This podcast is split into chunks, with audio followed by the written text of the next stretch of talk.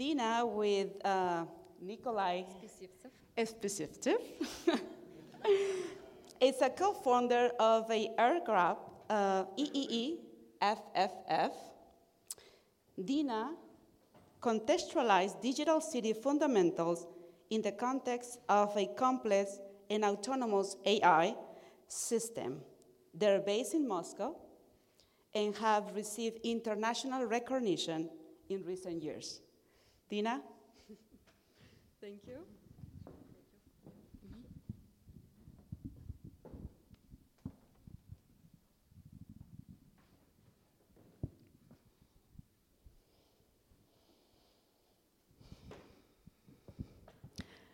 Please take your time to relax at your chair at the present moment.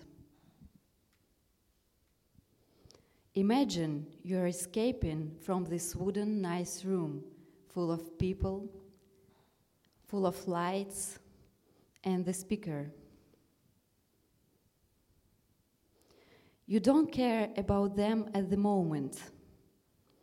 What you want is to sit at the warm car even not to go anywhere, but to use it as a vehicle or an interface to a session of treatment, time traveling, emotional computing, and feeling the materiality of the platform. You don't have a car. You decide to use your application to order a taxi. You are not alone. There are more people like you nearby. Brought by the platform, you will unite sitting at the velvet interface of the car. The car arrives. You ask a driver just to stay, to stop, not to go anywhere, to pause, to slow down, to relax, to wait, to be patient, to buy the time, to mark the time, to kill the time, to waste the time to cool the heels, to discontinue, to rest, to stop. Your attention on the breath is continuous. Your attention on the breath as it begins and your abdomen starts to expand. Like a swing, your breath slows down at each end. You follow it all the way as it slows down and starts again. You breathe in, you breathe out. Breathe in, breathe out. You think of a person sitting next to you. You think of her eyes. The eyes are blinking. The blinking is being synchronized with the LEDs of rotors rotors that are controlling the data flows, fragmenting them and building them on another level. As you, in this car, decreasing and increasing the gap between you. You're all forming an office of this waiting mode, an emotional cluster, an emotional cluster without a permanent address standing on a road split between virtual and another virtual. You are inside of a reservoir of computing, and at the same time, you are the reservoir yourself. You are feeding the clouds the same way as you are heating the air inside of the car. Your neighbor is breathing out you breathe your air in. Breathing out, breathing in. Breathing out, breathing in. Your ID card is with you now. You get it out of your pocket. You touch it. You feel its materiality shaggy surface, rounded edges. Your neighbor who is sitting next to you has a biometric ID. You imagine how her fingerprints are conveniently settled down inside of a chip. You imagine a list of aloe vera. You close your eyes and imagine this chip and a leaf. They're almost indistinguishable, two surfaces of the same shagginess, with the lubricants of our emotions underneath. Shagginess and wetness blooming from the data centers and server rooms. This bloom is an ambassador of new tactility, of previously unknown citizenship.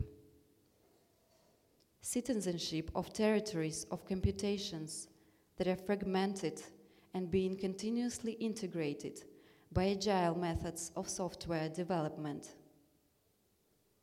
You think of a driver as a platform worker, as an ambassador of this territory, cutting our desires and forming our speeches according to the pulse of the traffic lights of our cities.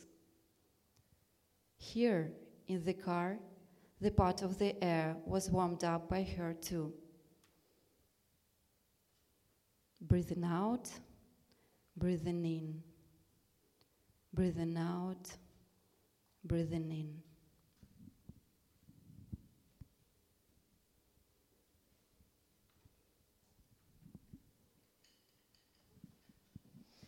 So, hi, uh, I'm Dina Zhuk. Uh, I'm an artist and a science fiction writer. And um, here is um, the, my colleague Nikolai Spesivtsev, who is an artist and a computer scientist. And uh, we two are forming a group that is called EEEFFF. Um, and that is uh, what we usually do as I showed you, but usually in real situation, not the imaginary as we have here, um, but somewhere at the street or under the highway environment or like in a private house. Uh, and we usually make an intervention uh, or break the convenient or cozy and familiar user experience scenario of using the AI driven tools. So our idea is to remove and eliminate the interfaces that connect people with each other in order to see intentions that are hidden um, like underneath this situation.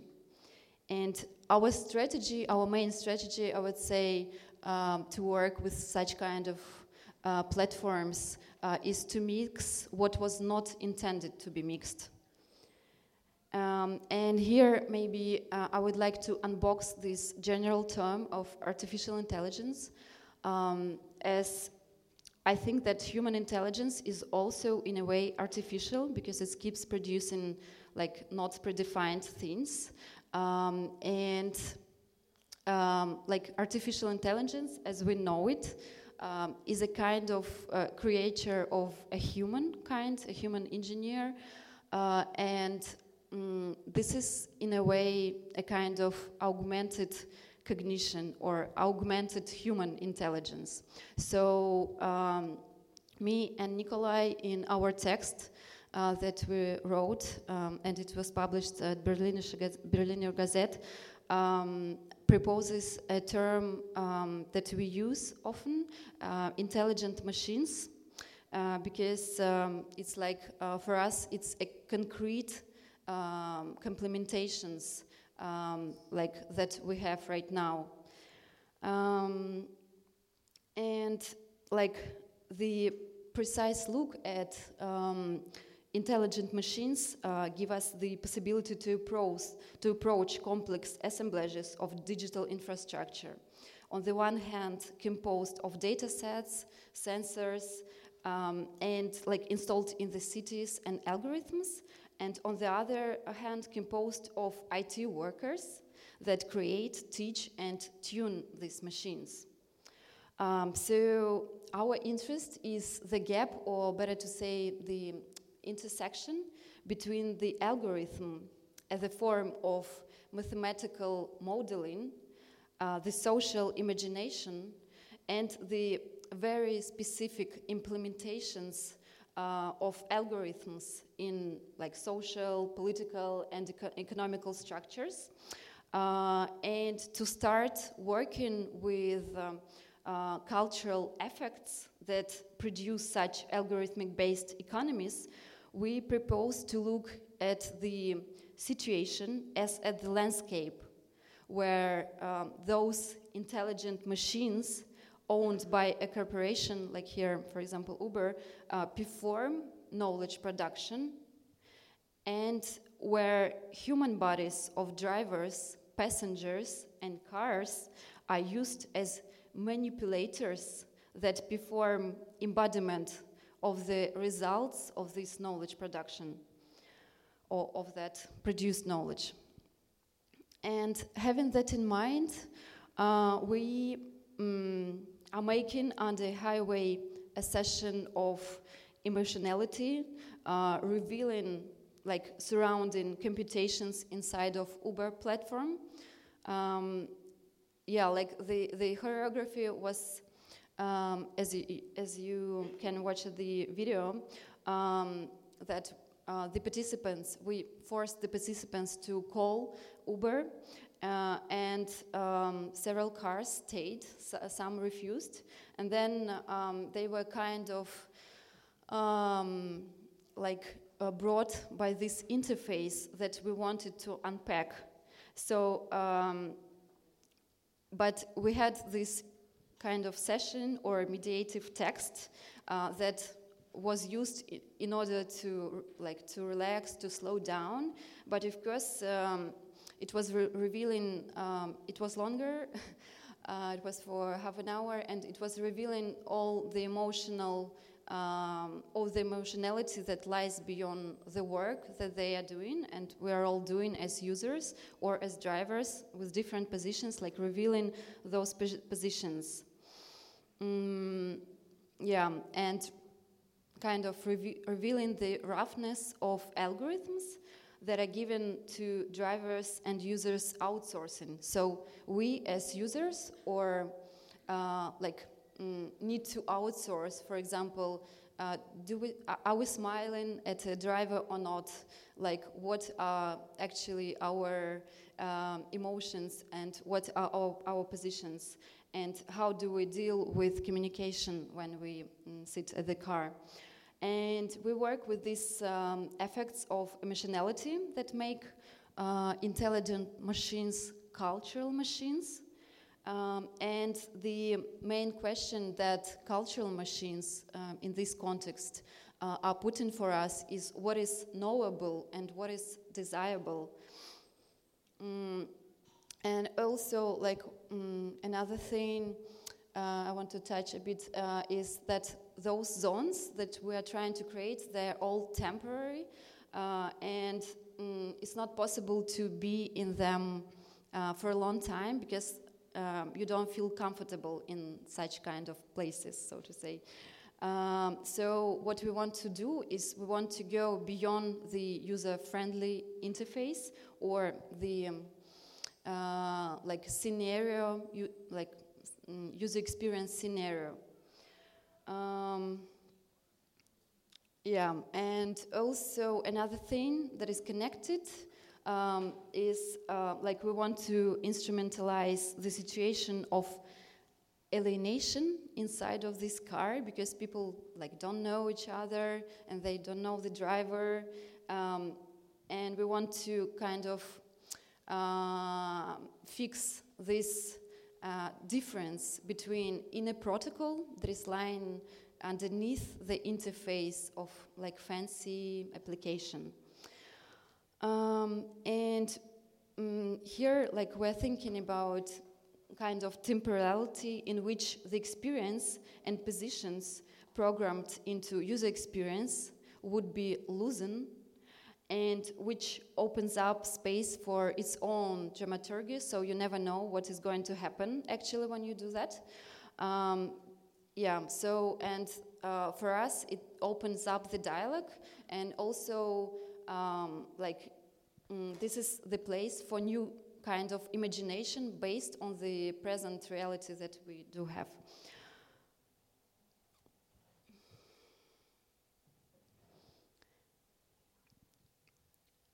Yeah, and here um, now you are looking inside of a call center service where people are uh, fooling an algorithmically uh, predicted or predetermined work. And uh, this service um, is um, located, or um, it is uh, a Russian service called YouDo. Uh, and uh, this is like algorithmically aided service uh, for searching a job or different tasks in Russia. It's analog maybe to PeoplePerHour in London, for those um, of you who are from London. Um, yeah, and um, those two people are performing right now a chat play uh, of ours that is called um, Human Works as Human. And this is um, about cultural effects around um, machinic intelligence. And either, uh, yeah, and here um, it's important to mention that these people are completely random and um, um, like we made a kind of um, online and offline as well uh, watching of this play to happen. Um, and they are performing, they don't know exactly the positions of actors uh, whom uh, they are performing right now. Uh, and they, they're trying to agree on that as well. So uh, you never know either you're performing as if you are an intelligent machine or you're a human uh, that accomplish infinite microtasks uh, that were not automated yet. Um, because um, usually at this YouDo platform, uh, people find different tasks, like for example, um, how to recognize uh, what animal is the picture, or um, like my friend was going to the outskirts of Moscow in order to find out if there is still a building that that is on Yandex Maps that is similar to Google Maps. Um, yeah, so. And also, it's important to notice that we delete or like, um, like we eliminate ourselves, like me and Nikolai, from this script. So script becomes uh, kind of an algorithm, and people need to agree on every like uh, task or every detail that is on a script. Um, like as they're choosing their own roles and they're choosing uh, like um, th they have several questions there and uh, several places for, uh, for example, like a waiting mode. You need to rest for seven minutes. You can do whatever you want. So as long as the discussion and the uh, on on artificial intelligent uh, in dots are um, in process, um, yeah, there's like trying to build up the communication because they see each other for the first time. Um, yeah, so, and um, so basically, we propose these two participants not to follow the algorithm, but rather to make it habitable with their own emotionality. But at the same time, uh, to try to take on the role of the inhuman actor as they might think about it in a contemporary culture, and uh, forcing to read uh, the dialects between chatbots, making the script out of algorithmically predeterm predetermined pieces. Participants are themselves are themselves to decide uh, like how to connect these pieces together. Um, and of course, there are a lot of issues that are arising out of that as buzzwords, as we've been discussing with our workshop uh, group, uh, Hacking the Urban Backend, and as like uh, trash culture um, around notion of a artificial intelligence, about fears and fantasies. Um, yeah, and the focus here for us is um, um like on lubrication or on unction uh, of angular algorithmically predetermined pieces of life and how people are making habitable interfaces and inner protocols um, where their like incompleteness and imperfection and inconvenience are given uh, to users to outsource. So basically, they are outsourcing their emotionality and they're trying like to laugh or to be sad or, or, or something like. Uh, and mm, for us, it's revealing like this algorithmic carcass or framework.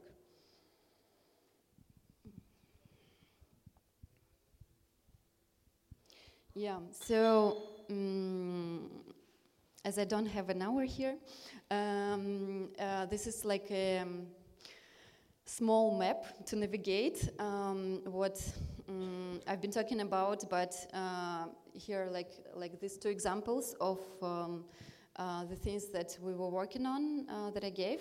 And it's also in the process, kind of, because um, we don't create like maybe it's also important to understand uh, like stable things usually we work mainly on the situations uh, yeah and um, like as i told you like about intelligent machines that are connected with outsourcing with user experience scenario with alienation with algorithmic aided agents with perplex species as we call it when you are at the situation of a conflict kind of um, and like these temporary lacunes or zones that are um, important for us. Uh, and then another concept, uh, concept, well, or like word expression that uh, we came up with uh, is called hold futurism. Uh, and it's also connected with all the rest. And also, uh, it's mainly about materiality of cultural machines as um, um, yeah, and um, like there was a story how this term appeared. Um, like the friend of us uh, gave uh, Nikolai the socks to his birthday, and it was uh, it was called futurisms. Uh, and um, like then one sock was over, uh, it was with a hole in it, and um, like um, he was very upset. And then he went to H and found like a lot of those futurism socks. So now he has uh, like seven of them, um, and that we were trying to kind of deal with this materiality of uh, like futurism that it has materiality even like in a in a in a sock. Um, yeah, and also um, yeah, it's connected to error friendly like this hole can be also not a minus, but it it's actually can be kind of error that leads you to some other things or to like trauma that reveals and yeah like unprofitable AI but uh, I'm showing that I have a limited time so we want to show like I have two minutes to do that no Okay, I, I, uh, I won't tell you anything because um, I'm sad I'm over. Thanks.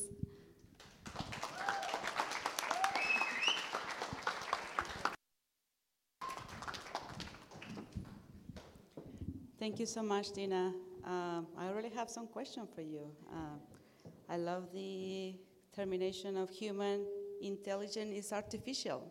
What do you think? And the manipulation of the algorithm.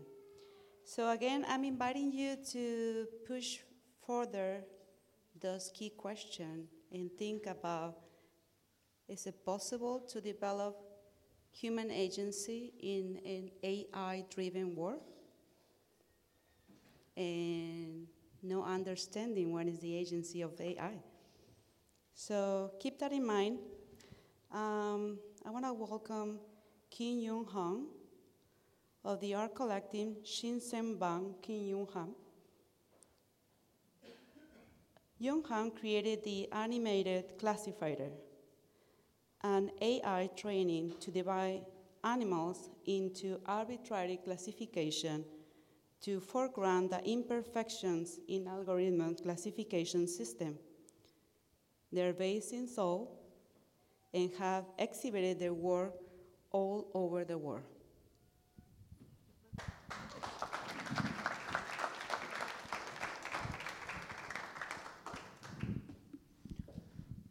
Um, hi, everyone.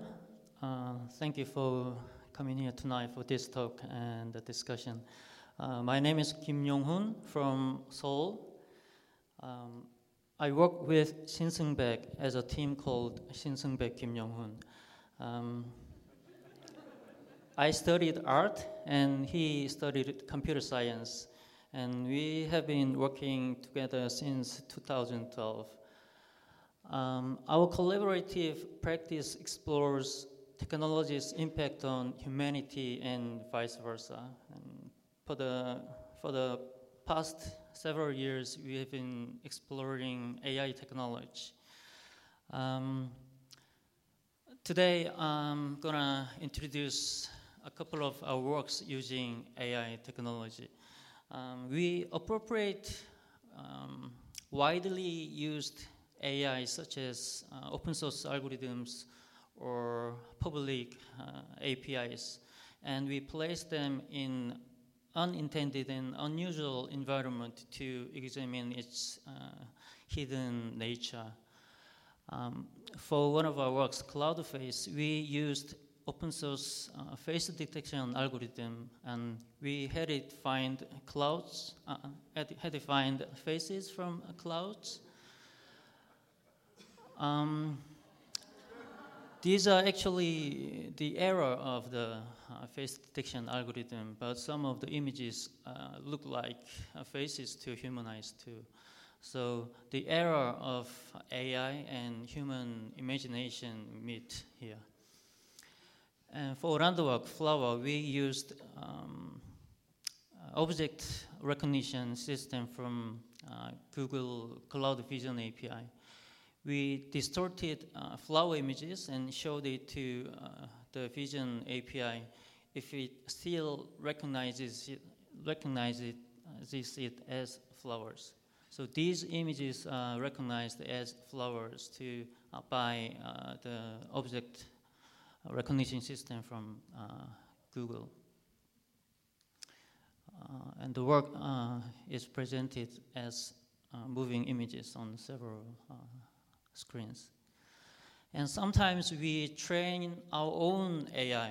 Uh, I'm going to talk a little bit uh, deeper about this project uh, in this talk. Um, we used um, neural network model uh, from Google, and we trained it uh, for our work. So animal classifier is an AI trained to divide animals into 14 categories, such as sucking pigs, uh, fabulous, innumerable, etc. And uh, classified images of each category uh, are displayed on a monitor in a glass dome like this. Uh, let me show you the uh, project video.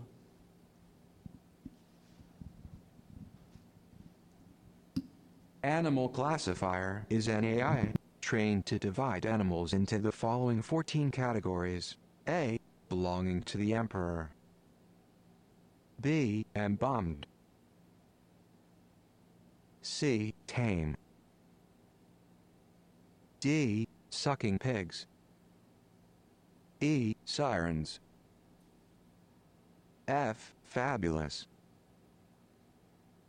G. Stray dogs. H, included in the present classification. I, frenzied. J, innumerable. K, drawn with a very fine camel hair brush. L, etc. M, having just broken the water pitcher. N, that from a long way off look like flies.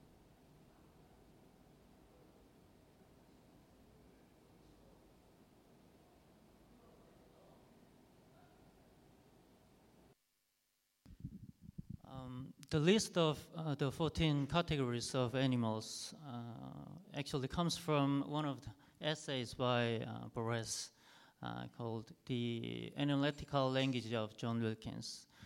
Um, in this short essay, uh, Borges explains the universal language invented by John Wilkins in the 17th century. Um, John Wilkins proposed a character system uh, to organize all the things and notions in the universe. Um, let's see how the system works. Um, he first categorized, um, divided the universe into 40 categories, and then he uh, subcategorized uh, into differences, and then he uh, subdivided them uh, further into species. And he uh, assigned letters according to this classification table. Uh, for example, the seventh category is element, and he assigned DE. So element is written DE. And everything on the element should uh, start with DE followed by a consonant. So in case of fire, it's written DEB. And everything on the fire should start with DEB followed by a vowel. In case of flame, it's DEB alpha, and lightning is DEBE. So the character system looks uh, interesting. And Borges says these are not uh, mere arbitrary symbols. Each letter has a meaning. But he, and then goes on to insist that uh, we need to examine uh, the classification scheme of John Wilkins because his character system is based on the classification.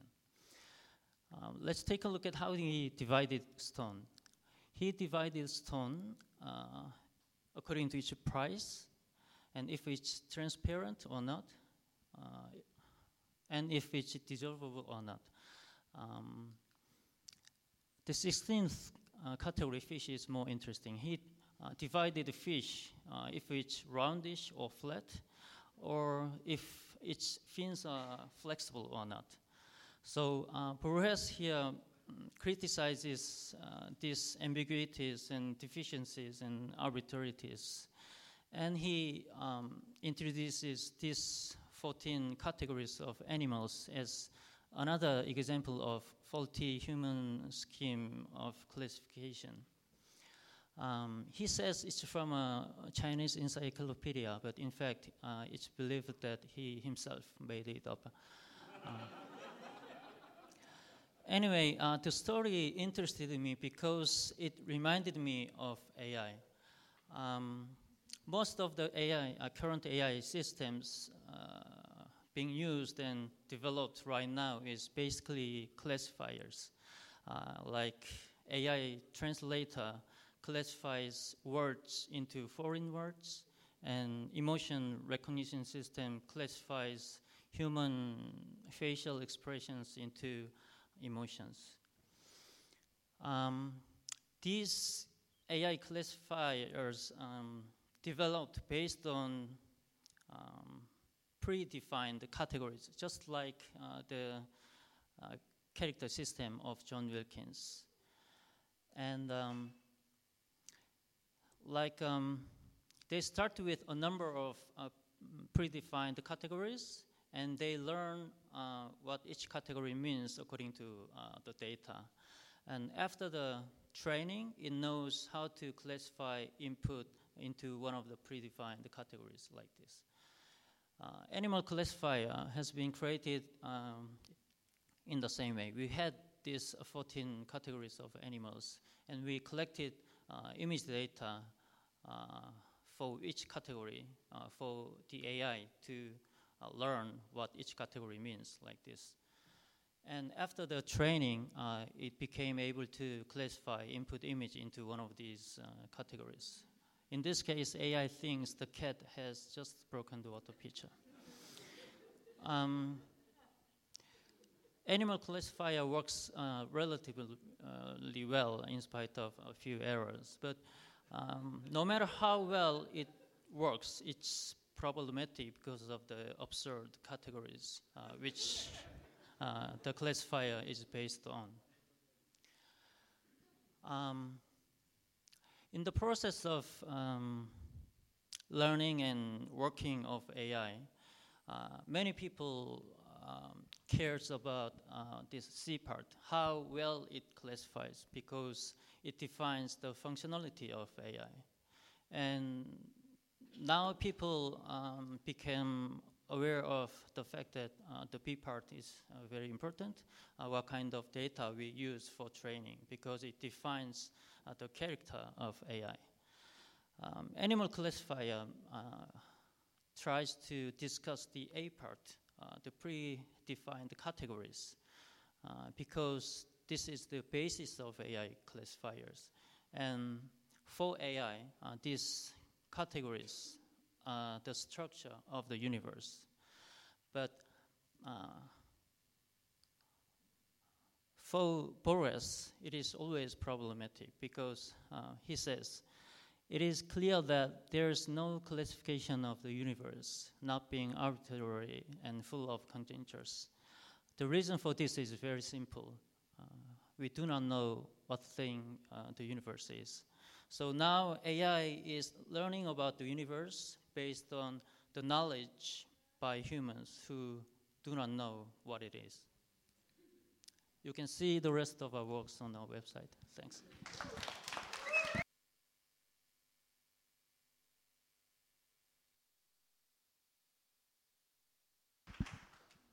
Can uh, both of you join me to have a conversation?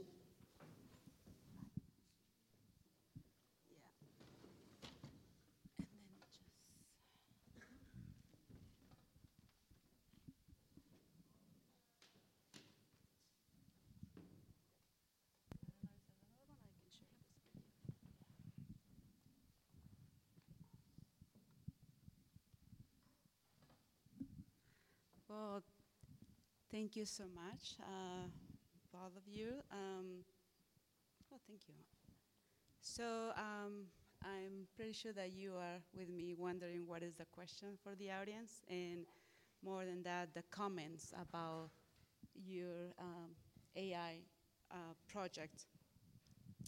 I do have just um, just a couple of questions. Um, I was having a conversation this afternoon with another journalist, uh, and we came up with the idea that every time that we read an article, either in the New York Times, The Guardian, the LA Times, every single time, it's always the picture of a computer when you read an article about AI.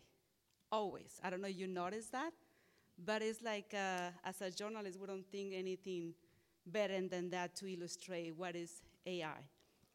So, this is my question for you.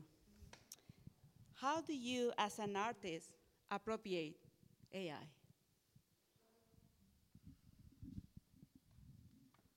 Well, um, I wouldn't say that I appropriate AI, but maybe like um, more I appropriate the um, uh, the tools that are driven by uh, artificial intelligence, as we call it. Um, yeah, because um, uh, like those platforms or those tools that already exist, they are using artificial intelligence, uh, like, or they're using uh, what we call with the prefix smart technology. but what uh, I'm trying to do, uh, like uh, together with Nikolai, uh, um, like is connected with revealing what is this prefix um, and uh, smart actually mean, and what is lying, what power structures um, uh, lying underneath. Um, underneath these um, like um, definitions, let's say.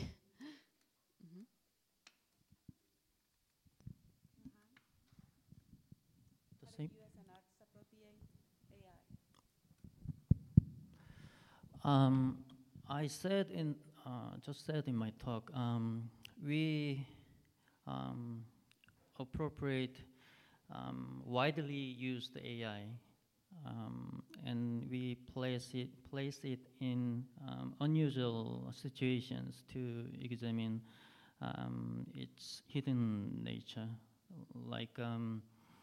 Uh, as I said, in our one of our work in cloud face, we had to find uh, faces from clouds, etc.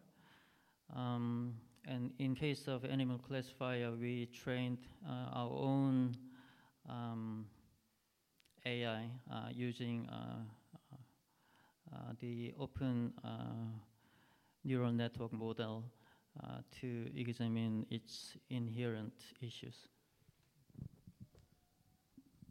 Thank you. Uh, my next question is why and how is this artistic appropriation political? Um, we use AI in uh, specific ways we want. Um, we place, place them in uh, certain situations. We uh, adjust its uh, attributes and we train our own AI. Um, and um, politics um, always can intervene uh, every step uh, of the process. Well, I would say that everything is political for me, and even an interface and the design of an interface, how it's been done, is political. Um, and so, mm, like, um, maybe mm, it depends on what kind of politics, uh, like, is lying underneath, and um, like, um, as I maybe already mentioned a bit, um, like for me, maybe it's important uh, to to to also to to, to um, kind of reveal the positions of all actors that are inside of um, processes that are driven algorithmically uh, like uh, driven uh, or driven by what we call artificial intelligence.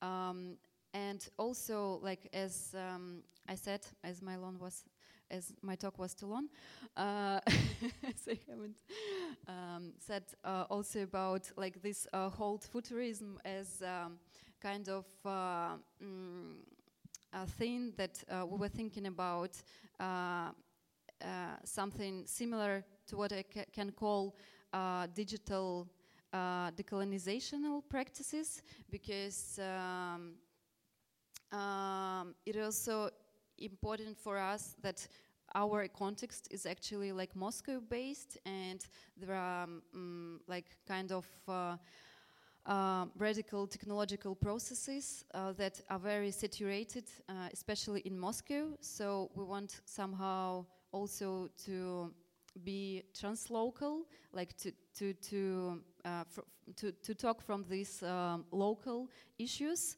but uh, then to put it on a global scale, kind of. Well, you just. I just want to add um, uh, something about um, animal classifier. Uh, um, animal classifier actually uh, deals with um, the possible politics of AI development uh, because it um, uh, lets us know that um, um, AI learns and works based on human knowledge. So AI is uh, always subject to um, politics because uh, AI is not human free. Dan, you mentioned no human free. So one of the key questions of this conference is then, is it possible to develop human agency in an AI-driven world? And when we don't, most of us don't fully understand what an agency is in AI? Um, I don't know how, but um, for me, the starting point is to understand what AI is and uh, to know more about uh, uh, what we humans are. So uh, most of our, our works um, is not about uh, uh, the answers. It's about um, asking questions and it's about examining the nature of AI. Um, and if we could go further, we uh, would get the possibility of um, knowing uh, ourselves uh, better. Um, yeah, I would also add maybe that uh, for me it's even a question: Is there an agency for technical objects, or, or um, like for like like I don't know effects of um, um, also what we call artificial intelligence. Um, so I'm not sure that it is established. I, I, I don't think that uh, this agency like of tech technical objects exists or technical things, let's call it, um, because um, I think it's um, like the whole um, AI industry is highly um, like humanized and as we've seen from yesterday's discussions and like as we discussed within our group um, like um, mm, you see a lot of um, efforts uh, of humans to uh, to make um, those artificial intelligent agents look or act the same based on their past behaviors uh, behavior. So um, there's, yeah, for me it's more questionable. So I think that humans are maybe um, like uh, mm, the vision of uh, of a human is the vision of uh, like a, a uh, anthropomorphic um, development of um, like mm, technologies that we are talking about here now. Mm -hmm. Uh, Dina, you mentioned in your, during your presentation uh, something that is still strong in my mind. It's human intelligence is artificial. And you talk about the manipulators. Can you go deep uh, on, on that? Like human intelligence is artificial. Uh, well, yes, uh, maybe I would be even more radical. Human intelligence is always artificial, like um, as it engenders like um, novel kind of dimensions of cognition, uh, and um, like um, on the on the contrary, the um, desi the design of AI is still a product or a still like yeah a product let's say of the human uh, intelligence and therefore a form of its augmentation. Um, so yeah um, i mean for me it's maybe um, in a way a buzz term like artificial maybe it can be called like augmented intelligence or like machine intelligence as i mentioned. Have i answered or Maybe someone else? What do you think about uh, like human intelligence? Is it artificial or not? and uh, my last question for you. Oh, you will have some comment? Perfect.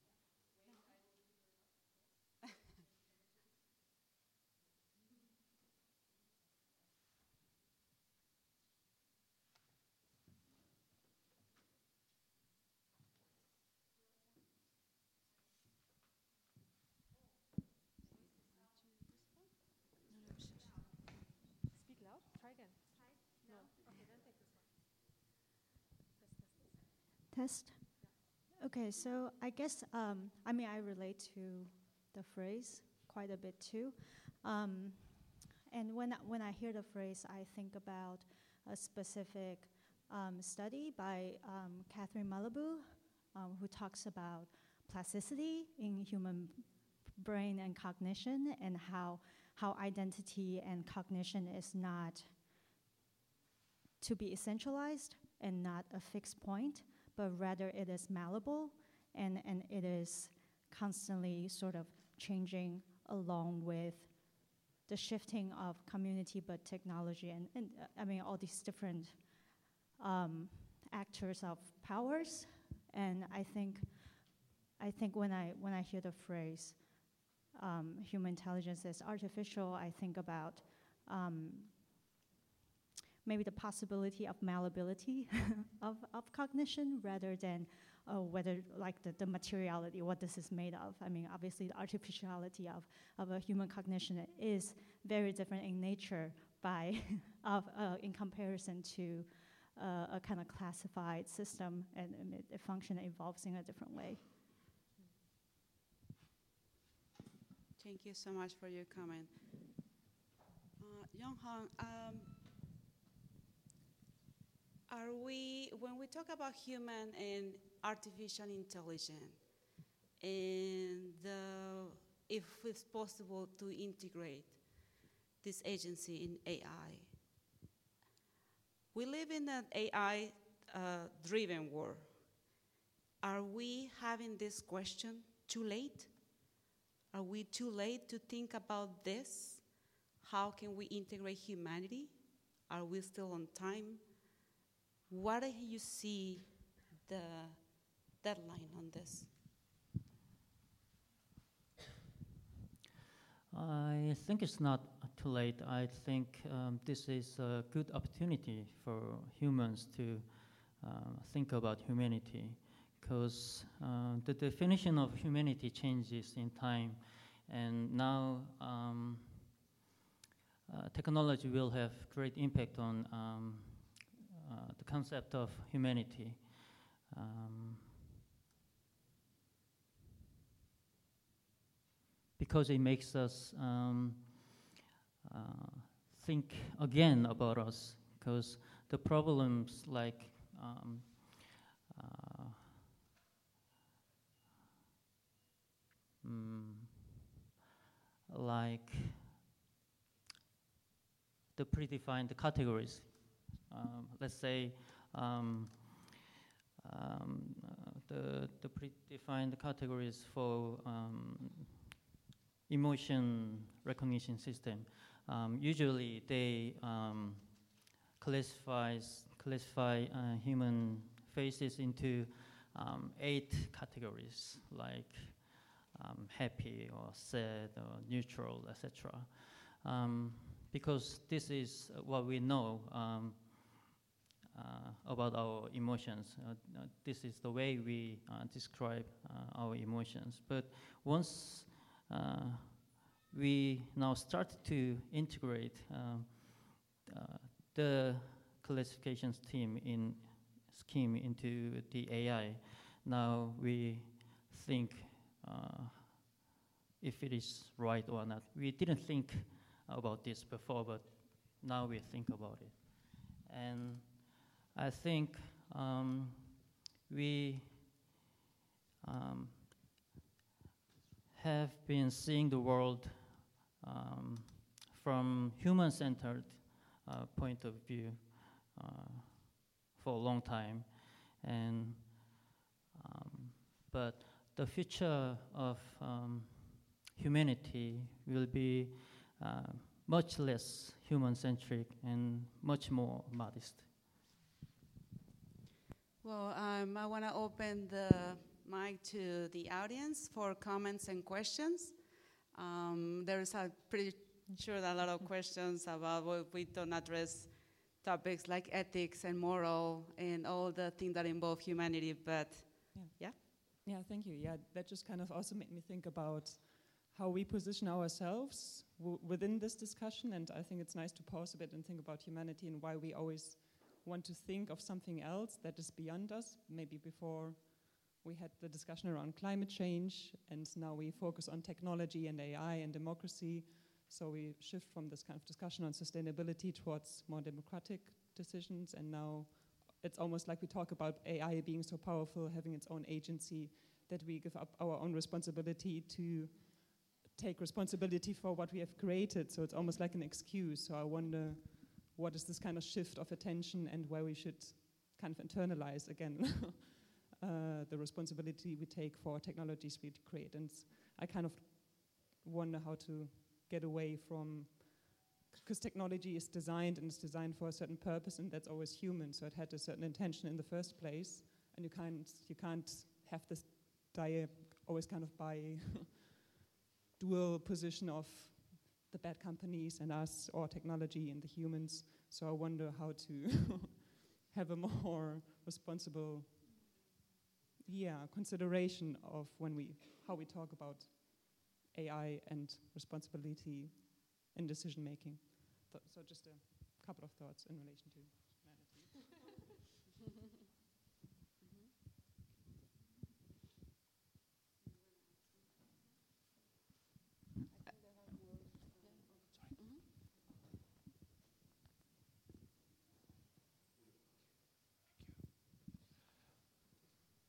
Uh, hi, everyone. Uh, thanks a lot for the panel. It's a very um, interesting uh, talking.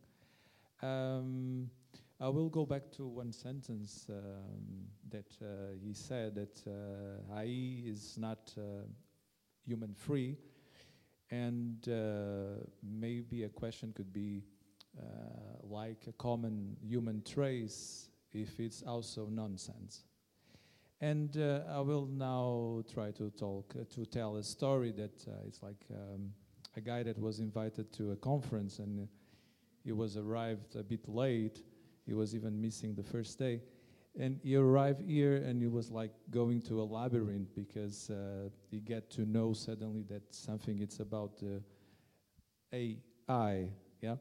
And uh, meanwhile, he was trying to add some questions to the questions that were arising already in this group of discussion. And these questions were a bit more broadening and maybe bringing some um, roots uh, to question even the questions that were made there, and everything was accepted uh, by the group. But there was a moment that was more blocked, and uh, there was uh, making like a shortcut, and it was really difficult for the group to understand the point. And it was the moment when this guy was exactly uh, quoting uh, Jorge Luis Borges and uh, referring to not the tale that he was mentioning, but the Library of Babel, a very known tale by Jorge Luis Borges. And the guy was exactly trying to compare the idea of um, AI and the Library of Babel. The Library of Babel, if you haven't read it, it's, um, it's a library that uh, uh, collects all the possible books in the world in every language. And it's uh, made of every variant possibility of a book. In the end, you have a book, and uh, the variant book is just a difference of a comma or a dot. And, uh, and the guy was trying to explain that this infinite world uh, of the Babel or the library Babel, which Borges called also the universe. It's in the end a world without sense, because where there's a, this infinite world of possibilities, humans cannot give sense, cannot realize the difference, cannot have reference. And then that's why the librarians, the people who were taking care of the Babel were committing suicide. There were different factions, sectarians, and all this. But the metaphor was that uh, exactly because uh, of this infinite, uh, this uh, incapacity, inc- incapability of uh, the limits, was exactly uh, having as an outcome the nonsense, uh, the lack of sense uh, in this world. And um, to end my uh, adding here, uh, there, there are some philosophers and anthropologists who says that a society without the conscience of the limits, it's always auto-destructive. Thank you.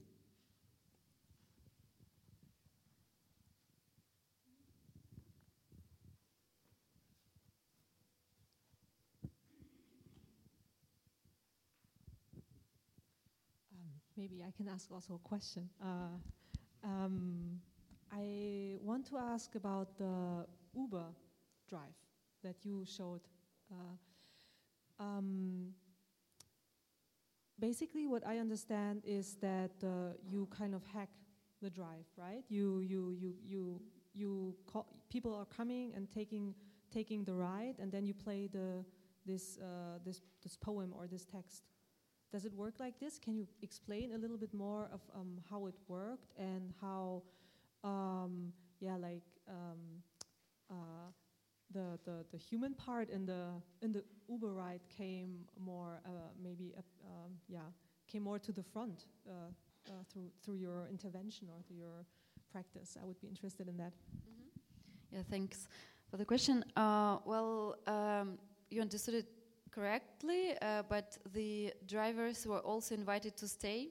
Um, so they, they stayed, and I mean, everyone who participated kind of um, uh, stayed. Uh, and then there was the situation when um, you are brought by this interface that is kind of um, uh, fancy and um, like without um, like yeah let's say fancy um, and um, like uh, inside of this text that uh, we were having um, and it was also exposed um, on the wall and uh, with some other features um, like um, the uh, afterwards uh, we had um, and in, in process there was this um, f- like kind of forced in intimacy situation between people who were mm, locked by their emotions i would say inside because uh,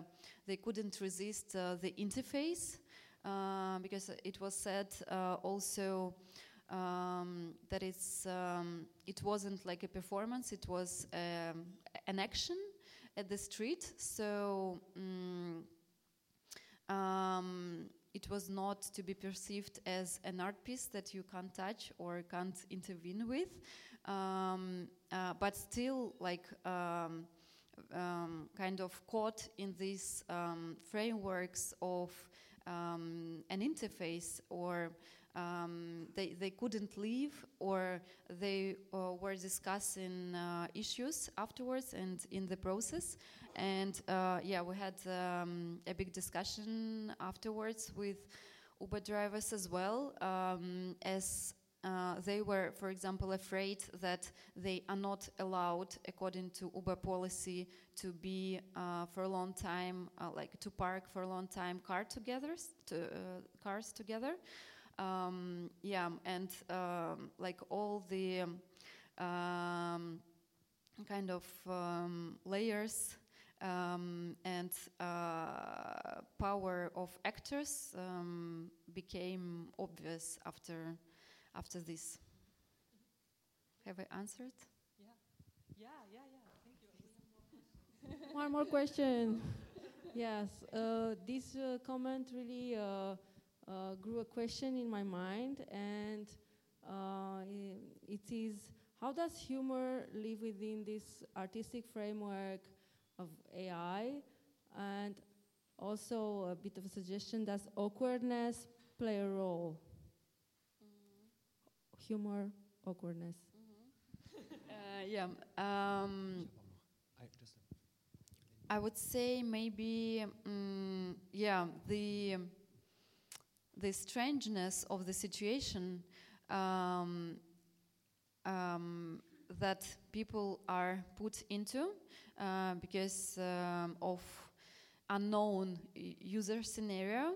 And um, the user scenario in our case was not friendly in a way uh, because for drivers it was said that they need to stop not to drive and it's not economically profitable for them to do that uh, and for people who came to an action um, it's uh, unexpected situation to kind of to stay um, for a long time in a car.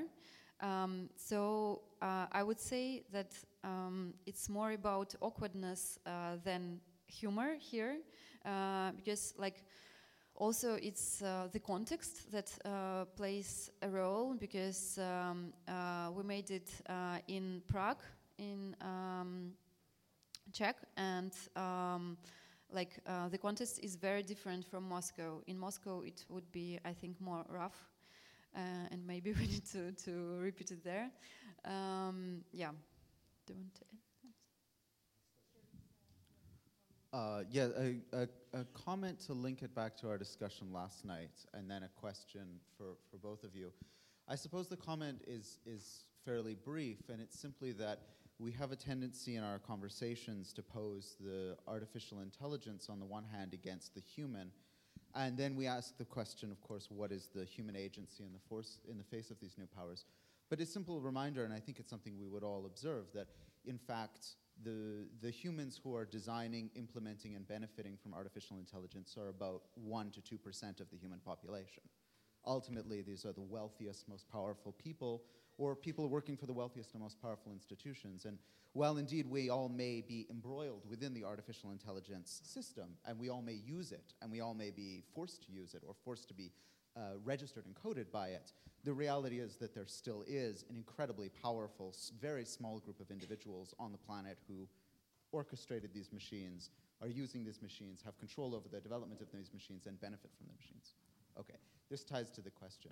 And this is a friendly question, though it, it's a difficult one. And it's a difficult one because I ask it to myself also when I work on creative projects. There's a repertoire of uh, discourse that we as creators have that uh, depend on the notion that our work is to call attention to something unseen, to raise awareness of something unseen, to bring a sort of uh, cognizance to something that is outside of our sensation.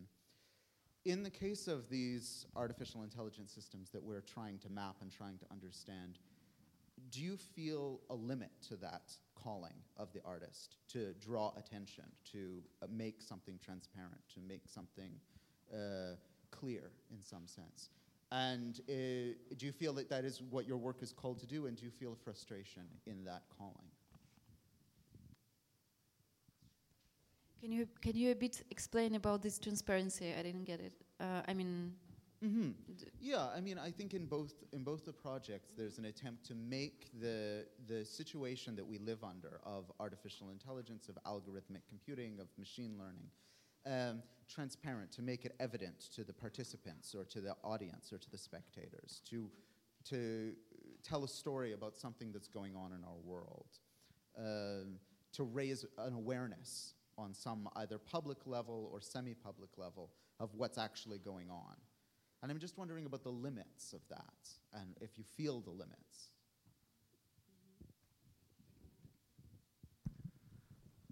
Um, yes, of course, I um, always feel uh, the limitness of myself. Um, but I just, uh, I just do uh, what I can do. Um, I, I want to make, I want to make uh, the world uh, peaceful I want to make the AI um, beneficial for everyone, but it's not uh, for me uh, to solve all the problem. But I uh, I try to share what I see, and um, I try to um, share uh, if I have some thoughts um, which would be um, interesting or beneficial for uh, others. I just try. Uh, yeah, um, agree. And then also, in their role, those people are located, most of them, of those one or two percent in in in in Minsk or in Moscow, uh, because uh, like uh, Minsk was the capital um, of technological development and technological uh, education uh, in the during the Soviet times, and so right now uh, in Belarus there is a kind of uh, local Silicon Valley that is called um, High Industrial Park, uh, and if you go to any cafe or uh, like in Minsk, highly likely you will hear the um, talks on AI that we're having right now, but in a, of course, profitable way. Uh, yeah. Um, so that's just a small thing um, I wanted to add. And then, um, yeah, so um, like, but it's connected with um, also what um, the group EFFF is doing because um, we're also making kind of interventions inside of uh, these spaces of mm, producing the knowledge about uh, artificial intelligence, um, let's say. Uh, and um, like, uh, for example, like we went to the um, uh, wargaming uh, company that uh, producing um, games around war um, and you play tanks. Um, and we talked to the um, uh, IT workers and to designers who are um, making all this um, industry happen.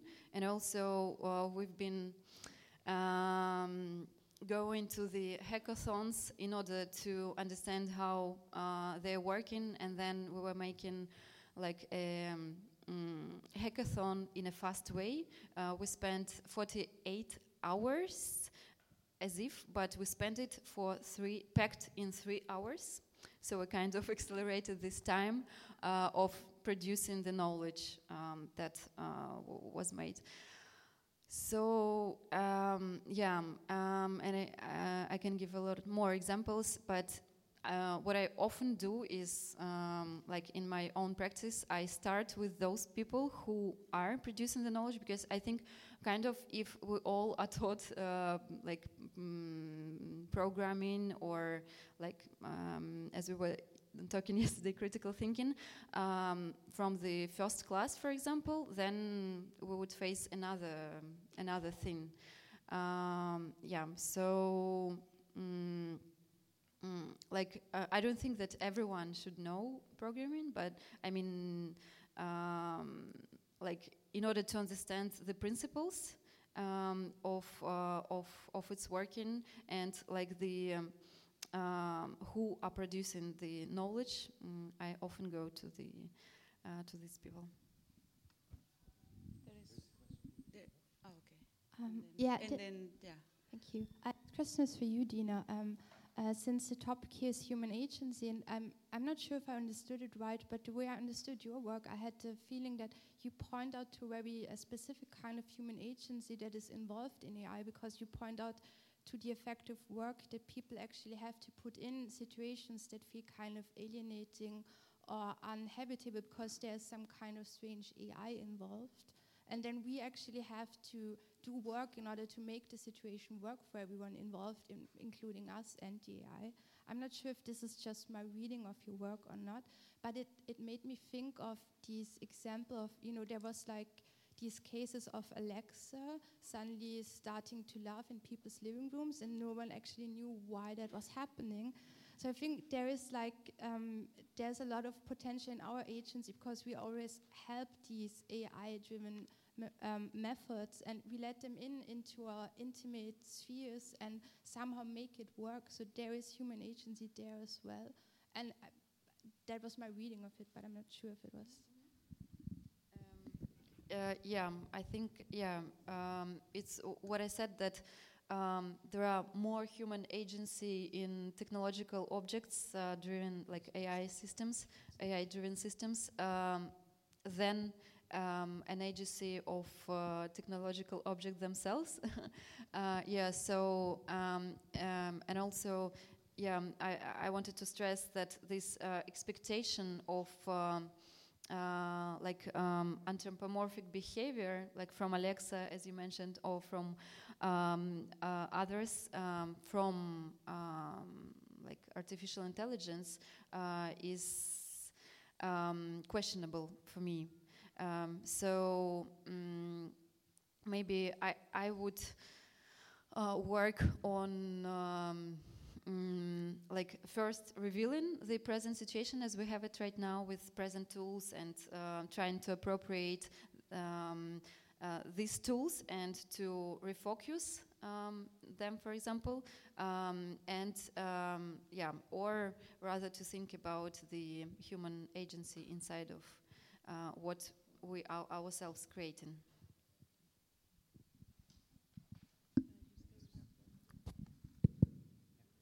And uh, for me, uh, in the collective work with Dina, it's uh, interesting to um, uh, to look on the um, AI-driven landscapes, landscapes uh, from the center of these landscapes, not to find the way how to escape, and to find the point of view outside, but uh, how to start working being inside. Yeah, and to refocus uh, my practice on the um, uh, on the human being itself. Yeah, to find these desires and fears which are activated by these black boxes which has content name of different types of, of AI. And such kind of phenomena as automation or autonomy or autonomy of the machine or becoming a cyborg, for example, is interesting because of um, of the connection of parts together. And uh, this energy that can that, that could provide the possibility to glue together different parts of our sub, uh, sub uh, the uh, our bodies becoming uh, cyborgs it's very interesting to investigate uh, these gaps between parts the friction of them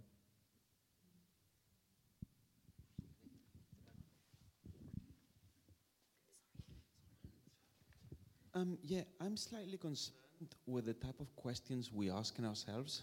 Um, is it human or artificial intelligence? Is it human or, or non-human agency, etc., etc.? And uh, because I think maybe we're falling in a trap that we're trying to escape from.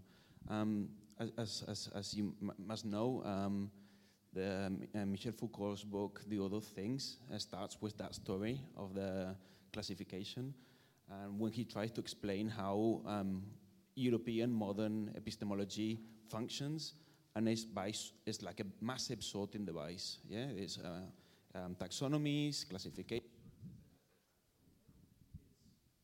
a man or a woman, it's black or white, it's human, non-human, etc., etc.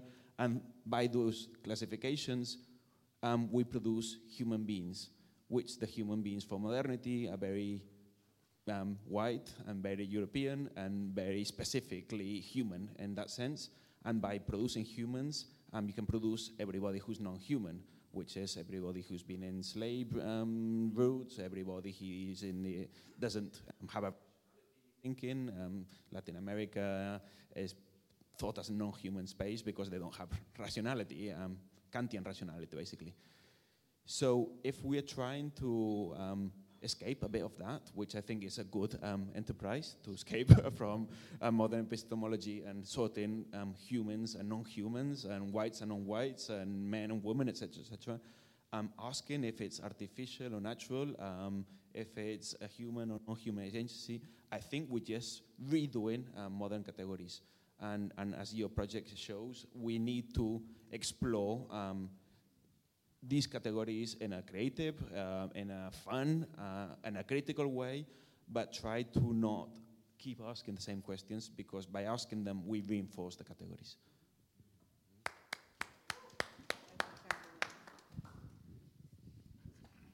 Do we have more questions for the audience? Maybe this is a good closing. Yeah?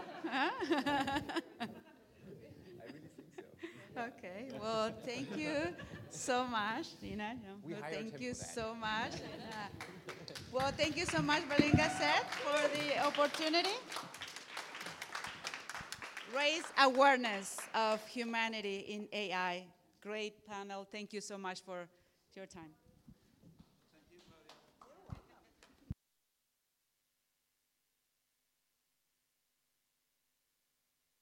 Just a brief note that you know that tomorrow at 3 p.m. Uh, we will have another, the third public talk of our conference, and you can see uh, the workshop groups also presenting their results uh, within the talk program we have with two really great speakers, Sandi Hilal and Evelina Gambino. So make sure to come back tomorrow at 3 p.m. Okay, thank you.